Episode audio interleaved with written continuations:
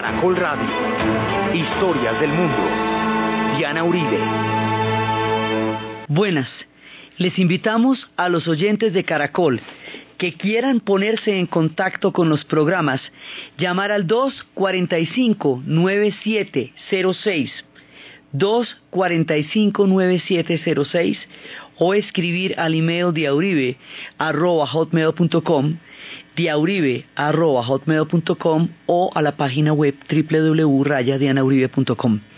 Hoy vamos a ver la historia de la radio, son los días de radio.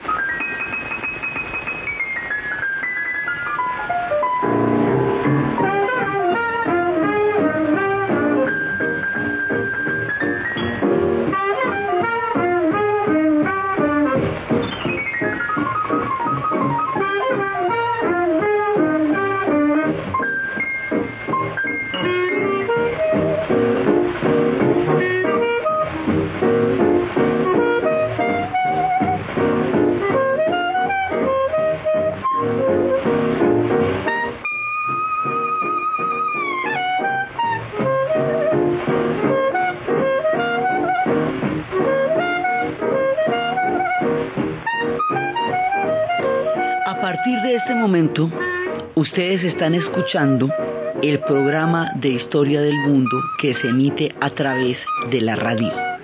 Esto es una transmisión radial. Lo pueden escuchar en todas partes. Lo pueden escuchar en diferentes frecuencias. Se puede montar en la red. Se puede oír de muchas maneras para que esto y todo el trabajo que nosotros hacemos fuera posible. El camino fue largo y como con todos los demás inventos que hemos visto, se hacen en muchas partes del mundo, se hacen simultáneamente en muchos lugares, pero los Estados Unidos lo van a convertir en una industria junto con otras sociedades, pero ellos lo van a convertir en una industria que va a ser uno de los pilares de la industria de la comunicación de masas, la radio. Entonces la cosa cómo empieza es nuestra historia de hoy.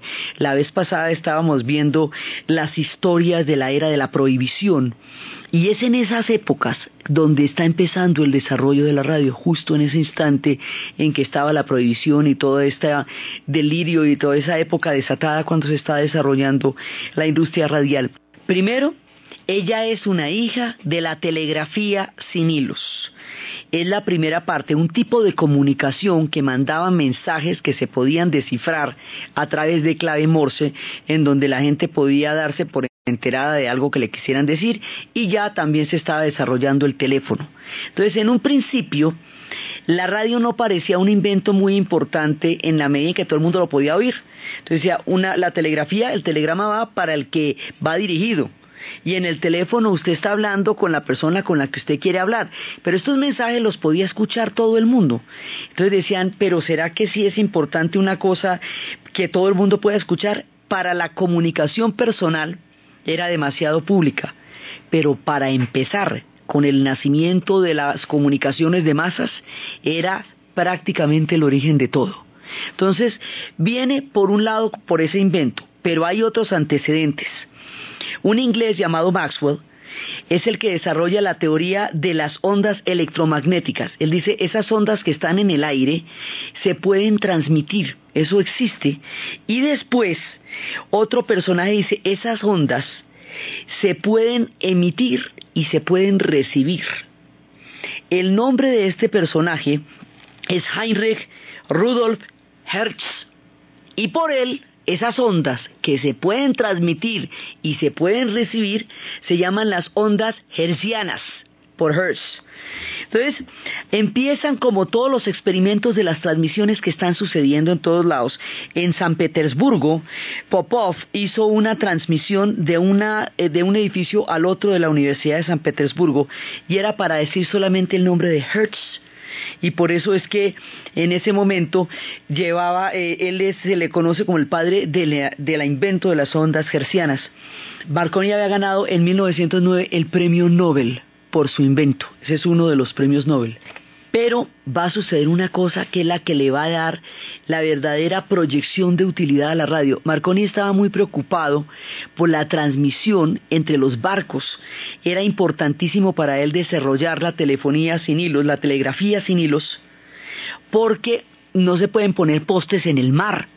Entonces, para que los barcos se pudieran comunicar, era muy importante que se desarrollara este invento.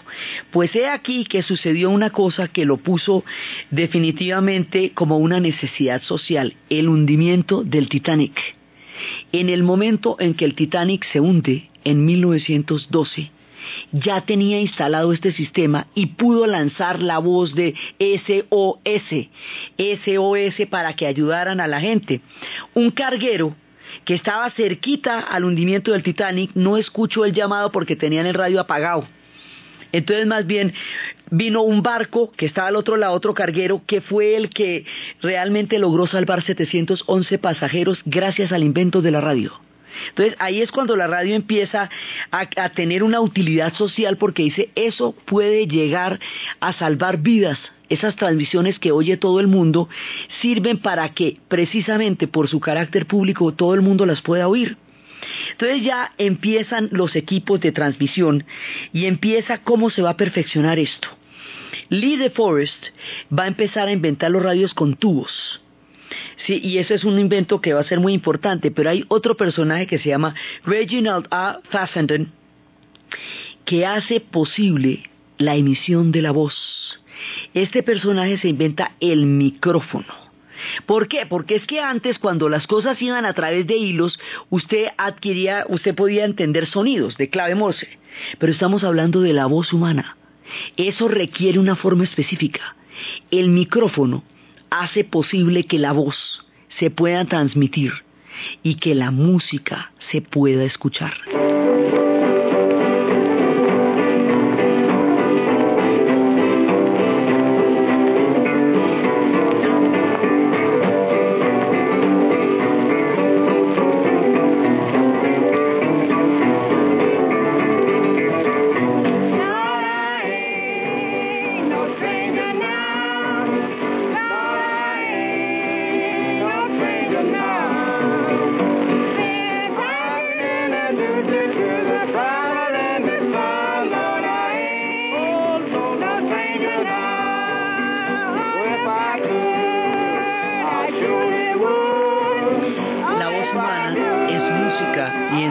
Y en su lengua hablada se va a poder escuchar por la radio y eso es lo que va a emparentarnos con el invento que tenía Edison de, de, lo que era el gramófono para poder reproducir. O sea, ya se van juntando los inventos para crear una cosa mucho más compleja que la radio. Esto requiere de antenas.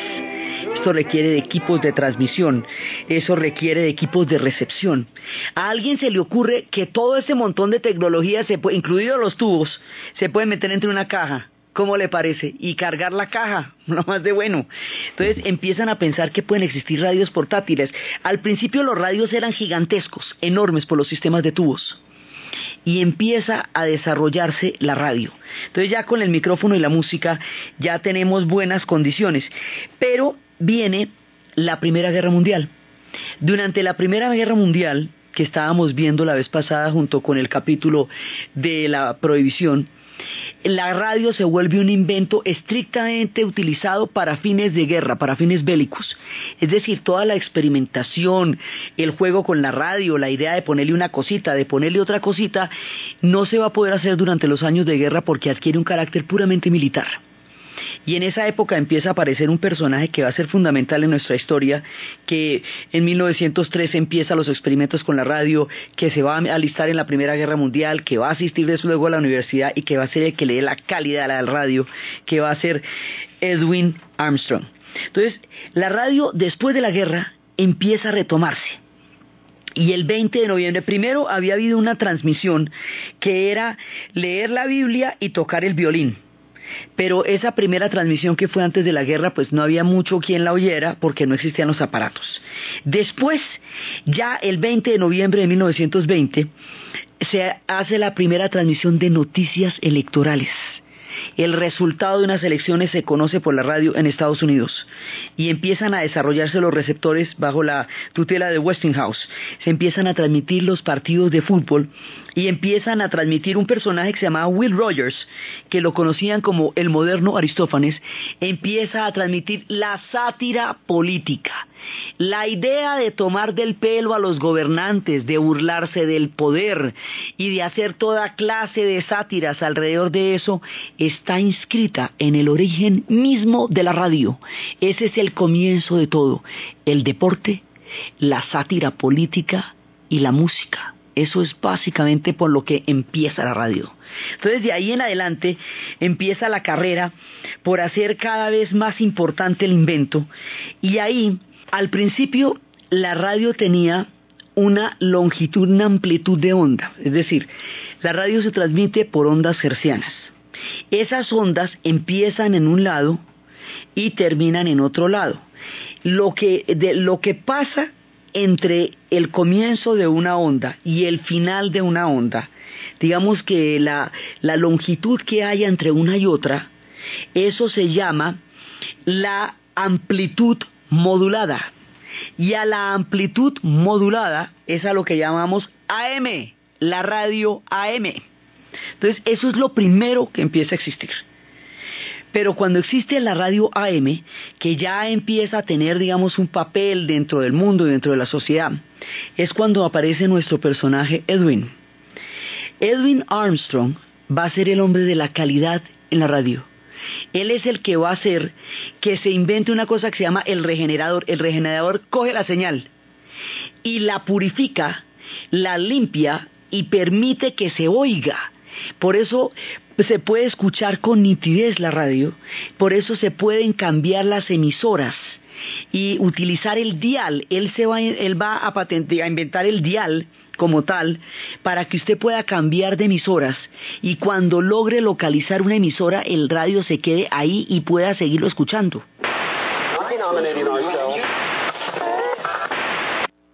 Esto que se queden los cambios de emisoras y todo eso y los diales es lo que él va creando para que exista una variedad y para que se pueda escuchar con nitidez el sonido. Más adelante él va a ser un, personaje que va a tener una de esas peleas que nosotros hemos visto mucho en estos temas de los inventos, así como Westinghouse y Edison tenían semejante batalla y Pulitzer y Hearst. Este va a tener una batalla con Liddy Forrest, el de los tubos. Y era a muerte, estos dos vivían agarradísimos porque cada uno quería superar al otro en el invento. A Liddy Forrest lo apoyaba la ATT, mientras que a Edwin Armstrong lo apoyaba la RCA Victor, que era la compañía que le había dado todo el impulso. Acuérdese, así como a Edison le había dado el impulso la, General Electric, a este se lo va a dar la, la RCA Victor. Así cada uno tiene, digamos, como una empresa insigne que lo apoyó durante los inventos. En ese perfeccionismo, en esa necesidad única de hacer el sonido de la radio verdaderamente impecable, se le ocurre a Edwin Armstrong no solamente medir la radio por la amplitud que hay entre una onda y otra, sino que se le ocurre que una onda pasa y se acaba, luego empieza otra y se acaba, luego empieza otra y se acaba, y luego empieza otra y se acaba. Entre una y otra onda hay una frecuencia. O sea, no es solamente la amplitud, también es a qué velocidad se va presentando.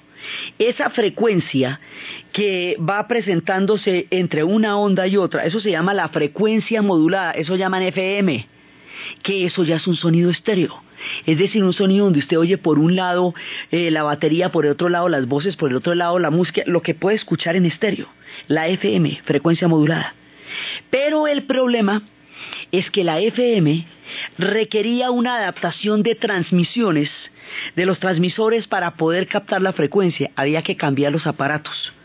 Y al cambiar los aparatos había que hacer una inversión gigantesca en un salto tecnológico y en ese momento empezó la depresión, que será nuestro siguiente capítulo, la gran depresión, la crisis del 29, el crack de la economía, eso será lo que vemos después. Cuando eso empiece, no va a haber billete para hacer el salto tecnológico. Entonces la RCA Víctor, en lugar de hacer este salto que no tiene y no, como, no tiene la manera de realizarlo durante los días durísimos de la depresión, de la Gran Depresión, lo que hace es declararle la guerra al personaje que hizo toda su vida en la radio. Este personaje que era amigo personal del presidente de la compañía, con cuya secretaria se casó, cuyo hogar era precisamente la RCA Víctor, va a tener una pelea terrible por la por el derecho de la invención de la calidad en la radio lo que iban a hacerle era quitarle el título de ser el inventor del FM y del sistema de, del regenerador y del sistema de transmisión en la radio. Y él decía, no, me lo, no pueden quitarme el invento porque el invento es mío. Lo hice en la compañía, pero fui yo solito el que lo descubrió. En esa pelea ya su vida ha sido demasiado complicada con las peleas con Lily Forrest y con todas las cosas terribles que pasaron. Un día el hombre se pone el abrigo, se pone el sombrero, se pone la bufanda, abre la ventana del treceavo piso de su casa y se tira, porque ya no puede resistir más la pelea por las patentes y por los inventos. Y pero él deja la radio lisa. Ahora, ¿qué pasa? Como no existe la plata para esto, y esto se empantana en peleas legales, solamente hasta los 50 es donde se va a dar la calidad de sonido de una transmisión en FM. Porque solamente hasta, no porque la tecnología no existiera, sino porque el tema económico y los temas legales empantanaron durante casi 20 años el invento. La radio sufre todas estas avatares. Y una vez que la radio está empezando a funcionar, una vez que ya tenemos el micrófono, que tenemos las antenas, los transmisores, además de aquí vienen un montón de, de, inventos que son importantísimos. Durante la Segunda Guerra Mundial, un primo de este invento es el radar los radares que van a estar, eh, que van a desempeñar un papel fundamental durante la Segunda Guerra Mundial, particularmente en Inglaterra, que fue donde los desarrollaron. Entonces, transmisiones se están haciendo en Buenos Aires, se están haciendo en todas partes, pero aquí se va desarrollando toda una carrera que va a convertir a la radio en una manera de entender toda la historia del siglo. Entonces, primero era montarla, ya está montada, ya para los 40 la radio está montada y va a ser un universo que va a, a, crear todo un mundo a su alrededor durante el tiempo en que empieza a ser el, la manera como el mundo va a entender lo que está pasando va a ser primero y fundamentalmente por la radio. My friends, I want to talk for a few minutes with the people of the United States about banking. To talk with the comparatively few who understand the mechanics of banking but more particularly with the overwhelming majority of you. Una parte fundamental de cómo explicarle los programas de gobierno, los debates a la opinión pública empieza a generarse por la radio. La radio va a ser, después del periodismo, pero esto ya a nivel directo, a nivel oral, un generador de opinión pública muy grande, porque de todas maneras en el periodismo usted necesita ver leer, en la radio no, usted la aprende y está ahí para todos. Entonces empieza a generar la opinión pública. Por un lado, es capaz de crear realidades ficticias como si fueran en verdad sucesos que estuvieran ocurriendo. Uno de los casos más eh, sonados y publicitados y espectaculares de la historia de la radio es cuando la famosa transmisión de Orson Welles. Orson Welles dramatizó para un guion de radio la novela de ciencia ficción de H.G. Wells, La Guerra de los Mundos y en el 38 empezó una transmisión aclarando que eso era una producción radial.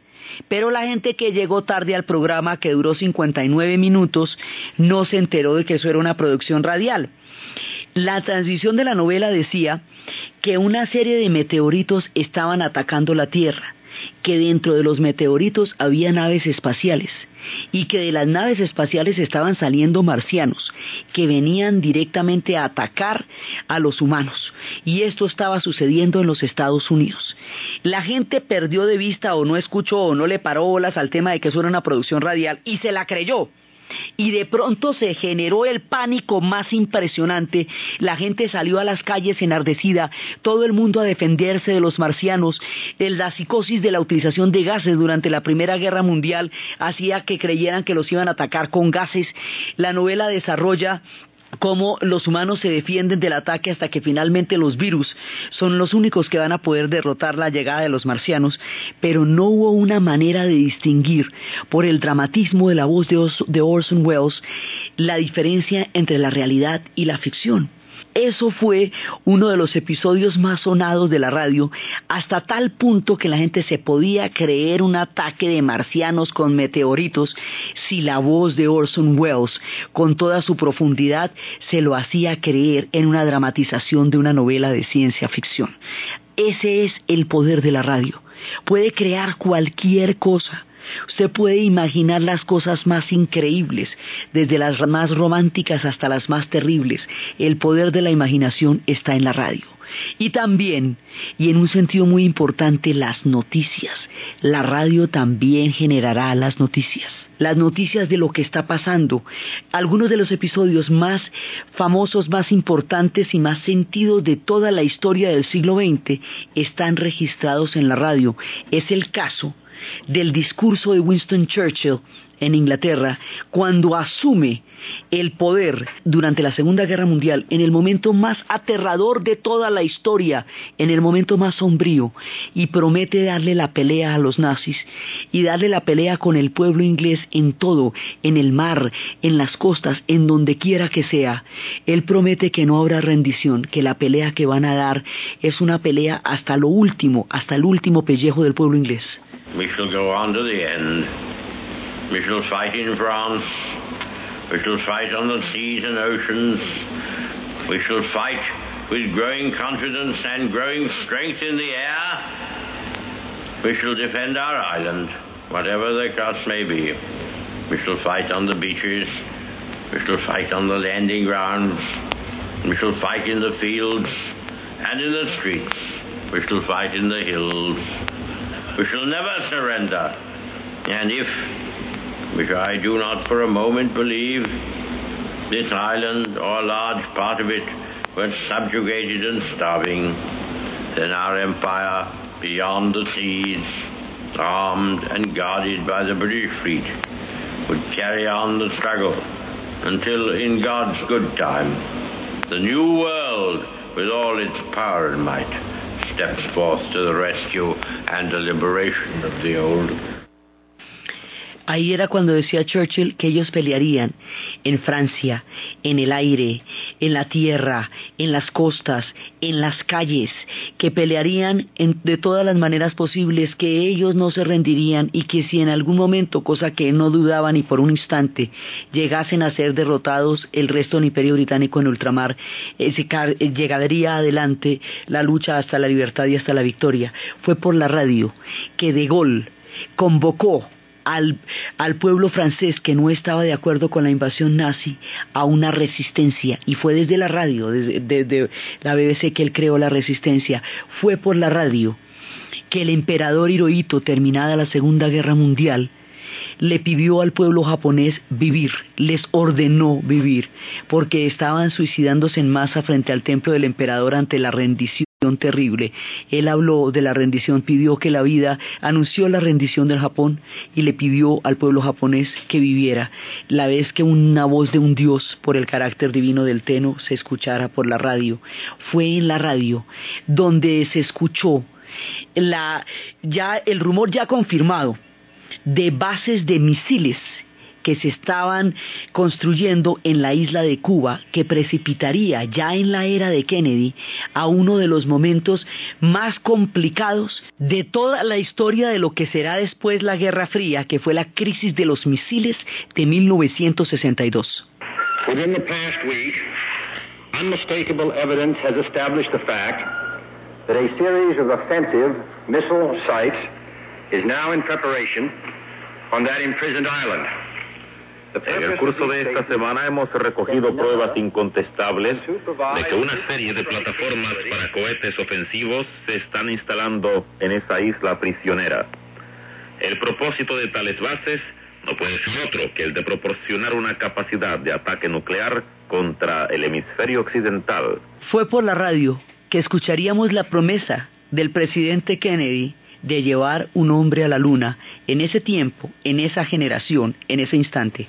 I believe that this nation should commit itself to achieving the goal before this decade is out of landing a man on the moon and returning him safely to the earth. Creo en el compromiso de esta nación para en esta década y en esta generación, antes de que termine la década, esto dicho en 1961, habremos puesto un hombre a la luna y lo habremos traído en condiciones de seguridad, sano y salvo. Es el, juramento público que hace de la, del fin último de la carrera espacial en ese instante, que era el hombre en la luna. Es por la radio que escucharemos el asesinato del presidente Kennedy. White House Press Secretary Malcolm Kilduff has just announced that President Kennedy died at approximately 1 o'clock Central Standard Time, which is about 35 minutes ago. El secretario de prensa de la Casa Blanca, Malcolm Kilduff, acaba de anunciar que el presidente Kennedy falleció aproximadamente a la una de la tarde, hora central, después de haber sido atacado por un desconocido mientras recorría el centro de la ciudad de Dallas. Hechos tan dramáticos en el futuro como el asesinato de Martin Luther King también serán registrados en la radio. Pero no solamente las grandes tragedias, no solamente estos hechos luctuosos que formaron parte de la historia, también el rock and roll, el comienzo de la revolución de lo que serían los sesentas y la creación de un mundo para la juventud es un fenómeno radial. One, two, three o'clock, four o'clock, rock. Five, six, seven o'clock, eight o'clock, rock. Nine, ten, eleven o'clock, twelve o'clock, rock. We're gonna rock around the clock tonight. Put your glad rags on. Join me home. We'll have some fun when the clock strikes one. We're gonna rock around the clock tonight.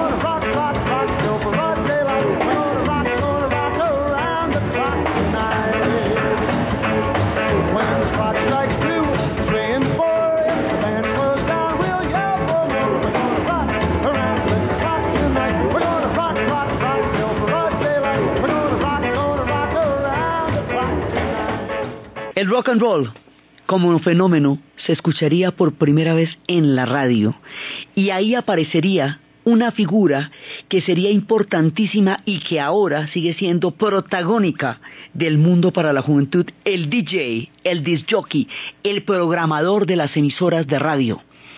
Ahí empezaría toda una revolución cultural que veremos en su momento en los 60 que estaría acompañada del el heredo del gramófono, de aquello que por primera vez había traído la voz del Caruso y que ahora se han convertido en los discos long play y que a través de estos LPs se podían escuchar las canciones que se oían primero en la radio.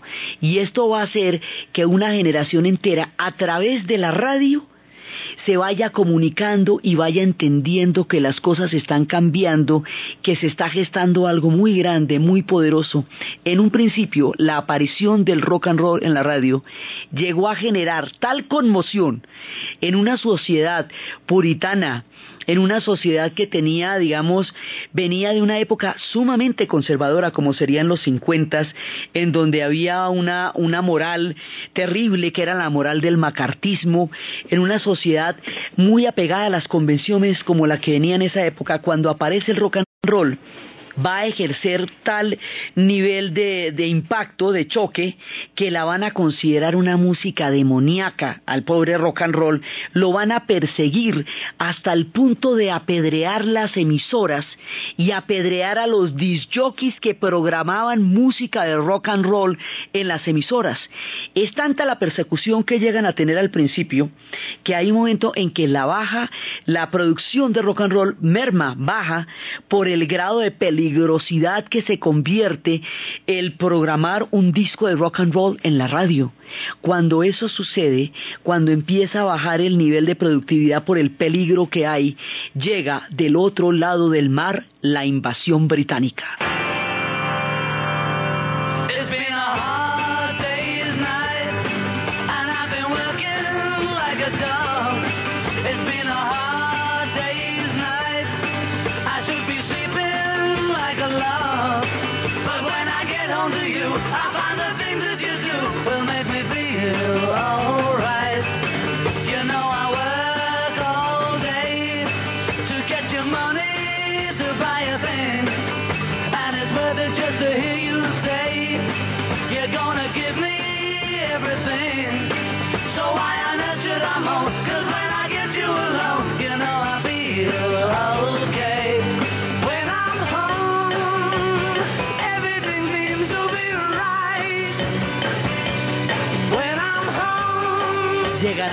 Del otro lado del mar los Beatles y crearán una conmoción absolutamente impresionante, tanto que el periodo histórico que se conoce con el nombre de la contracultura, que es todo el movimiento de la revolución de los años 60, está enmarcado dentro de los siguientes hitos.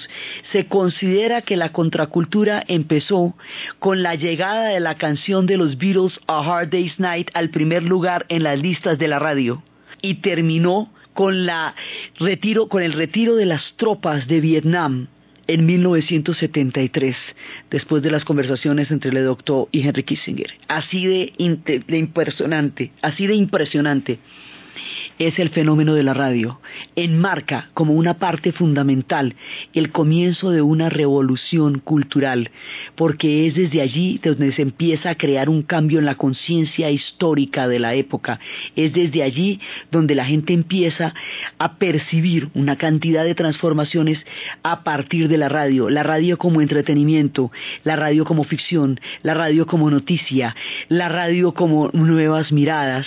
Todo esto lo está trayendo y cuando llega la invasión británica toma las voces de una generación que no se siente satisfecha con el mundo en el que nació.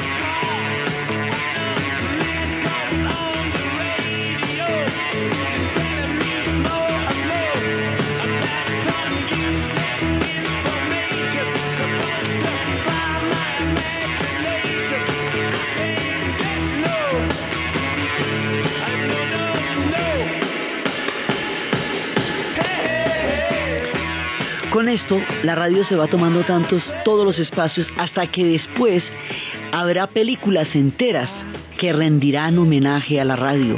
Películas como la de Días de Radio de Woody Allen, donde muestra cómo alrededor de las propagandas de la radio, alrededor de las claves cifradas de la publicidad radial, alrededor de las radionovelas, una cosa importantísima, la radio como contadora de capítulos, radionovelas que paralizaron en un momento la historia de su tiempo, en nuestro país que tiene una característica radial tan fundamental, donde la radio ha ocupado un lugar preponderante desde el principio, donde por las montañas es el, aquello que se ha podido transmitir, donde los radioaficionados que surgieron también dentro de, esa carrera, que surgieron después de la Primera Guerra Mundial y han ayudado tanto a, avisar a la gente en casos de desastre y, de santo, y en casos de tragedia.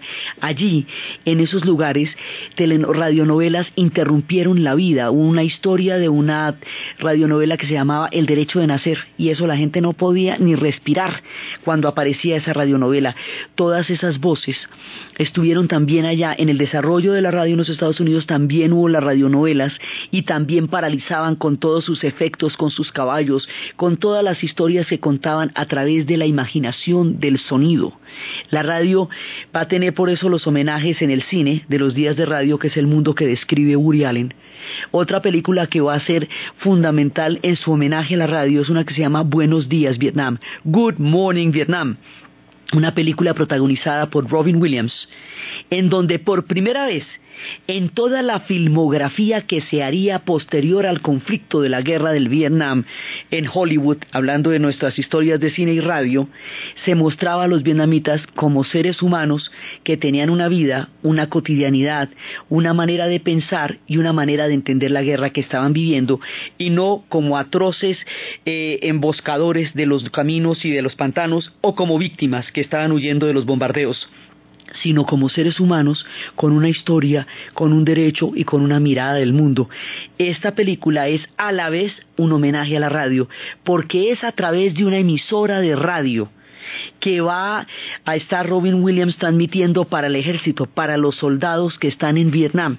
Y cómo a través de los soldados que están en Vietnam, a través de la radio, ellos van a irse enterando, van a conocer el rock and roll, van a llegar con la programación de la música del rock and roll y eso les va a dar por lo menos un instante de tranquilidad en un conflicto en donde se estaban desgarrando los dos pueblos y cómo él va adquiriendo toda una popularidad y se va conociendo con la población local y se va involucrando con la gente con la que trabaja y con la que vive y cómo se va creando una, una gran tensión entre el mundo que él está transmitiendo por la radio, a través de la música y a través de su búsqueda de informar lo que realmente estaba pasando y todos los profundos y terribles intereses militares e intereses políticos que se estaban moviendo en ese momento en Vietnam.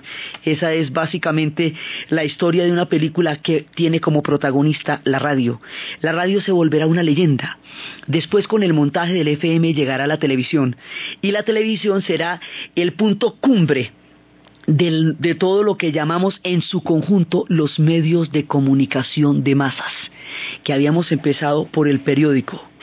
Luego la radio nos va a dar todo el pilar fundamental para montar los medios de masas a través de, a través de todas estas formas de comunicación. Luego va a llegar la televisión y esa va a ser, digamos, la reina de la formación de la opinión pública, porque en Estados Unidos va a tener y tiene un papel absolutamente preponderante, tanto que la política se define por los debates de televisión más que por lo que la gente realmente haga o deje de hacer. Por eso después McLuhan crearía la, la teoría de la aldea global, en la que diría que los medios de comunicación, más que transmitir las noticias, en ocasiones las crean porque como la gente los percibe es a través de ellos, entonces lo que ellos dicen es su única visión, su única manera de interpretar el mundo. Entonces, este fenómeno que después sería, en su momento contaremos la historia de la televisión, porque tiene una incidencia absolutamente fundamental en toda la formación de la historia de los Estados Unidos y cómo ellos van a tener esa capacidad de masificar y van a tener esa capacidad de transmitir sus inventos al mundo entero por el papel que van a jugar durante el siglo XX, entonces estos medios de comunicación de masas crearán lo que es, digamos, uno de los factores más influyentes sobre todo de la segunda mitad del siglo XX, que es todo este aparato de la formación de la opinión pública. Y el último, eh, la última instancia que hemos conocido hasta el momento de la generación de los medios de comunicación de masas es el Internet. Entonces, después, ya también en su momento contaremos la historia de cómo va a surgir el Internet, de cómo era un proyecto militar que se llamaba ARPANET, por si llegaba una guerra nuclear terrible y acababa todo, que hubiera canales que se siguieran comunicando cuando todas las transmisiones hubieran caído. Ese era el origen del ARPANET, pero porque como era una red, se escapó del control y llegó a las universidades a través de las universidades llegó al público y allá en la red se creará también todo un espectro de opinión a través de la interactividad de la red, a través de los blogs. Y ahora, cuando hay tantas emisoras radiales funcionando por la red, ahora cuando los, los, programas se pueden subir a la red o bajar de la red, están empezando a crear aparatos de radio que pueden coger la frecuencia de las emisoras que están en Internet y al crear esos aparatos de radio que tengan la frecuencia de las emisoras que están en Internet, volvemos a completar todo el círculo. O sea, creamos la radio desde el principio, la creamos desde la telegrafía sin hilos, la creamos desde las ondas hercianas, de la frecuencia modulada, la amplitud modulada, desde los micrófonos, desde los transmisores, desde todas las situaciones de la política y todo, y luego se va desarrollando la televisión y luego se desarrolla el Internet. El Internet se lleva a la radio y luego la radio vuelve a aparecer en aparatos que pueden captar las emisoras de Internet. Así que lo último en tecnología vuelve a los transmisores radiales. La radio que había logrado pasar de los tubos a los transistores y que los transistores tienen un primo hermano que es el microchip y el microchip que es el que va a crear el computador. Y cuando dicen que los japoneses durante el tiempo en que fueron invadidos por los Estados Unidos inmediatamente después de la Segunda Guerra Mundial, una vez encontraron a un, a un norteamericano que tenía una caja, un radio portátil sin cable y que se le había dañado y se lo dio a un japonés para que lo arreglara. El japonés dijo, uy, esto es sin cable muy interesante, esto hay que ver qué pasa, muy bueno me parece. Y a los cuatro meses todo el pueblo tenía radios de esos sin cable. Así que de esa manera lograron interiorizar, y fuera de eso los hicieron más chiquitos, porque los transistores se los inventan en los Estados Unidos, pero los japoneses los vuelven unas miniaturas hasta que los radios se puedan colocar en los bolsillos, hasta que los radios se puedan poner en las mochilas, hasta que simplemente se coloquen con un audífono en el oído y usted pueda estar montando en bicicleta mientras está escuchando el programa y usted pueda estar haciendo gimnasia, caminando, cocinando. La radio permite que usted haga una, gran cantidad de actividades porque no requiere la atención visual de la televisión. Entonces permite que muchas cosas se estén haciendo, pelando la cebolla, haciendo el desayuno, alistando las cosas mientras se está oyendo la radio o caminando con la radio en los audífonos. La radio que despertaba toda clase de cosas. Cuando recién se inventó la radio decían que esto iba a ser el acabose que ya nadie iba a volver a escuchar música clásica, porque para qué iban a los conciertos si ahí estaba la radio, que ya nadie iba a volver a leer, porque para qué abrían los libros si ahí estaba la radio, ni los conciertos, ni la música clásica, ni la literatura se acabaron. La gente siguió oyendo la radio, ve la televisión, chatea por el internet y los conciertos se siguen haciendo y la gente sigue leyendo libros. Siempre existe ese miedo de que los nuevos inventos alteren el orden social natural o moral de la sociedad. Se decía lo mismo de la locomotora. Decían que iba a volver a la gente adicta a la velocidad y que la iba a volver frenética y eh, adicta a pasiones terribles e insondables como era la de montar en trenes a grandes velocidades. Con la radio decían lo mismo, que si todo el mundo la podía oír, quién sabe quién controlaba las cosas que se decían por la radio. Todo el mundo la ha buscado, la ha utilizado como propaganda, la utilizaron en el Tercer Reich como propaganda y hay una novela que se llama Madre Noche, de un hombre que haciéndole propaganda al Tercer Reich, transmitía claves cifradas para los aliados en las invasiones. La radio que fue el artífice de la revolución de los claveles en Portugal. En el momento en que sonara la canción Grande y la Vila Morena, debían salir con un clavel en la solapa los portugueses a la calle, indicando un espectro inesperado en una sociedad que llevaba una pujanza y un ciclo de carecimiento y que de pronto se enfrentaba con un fenómeno que no podía explicar, la crisis del capitalismo.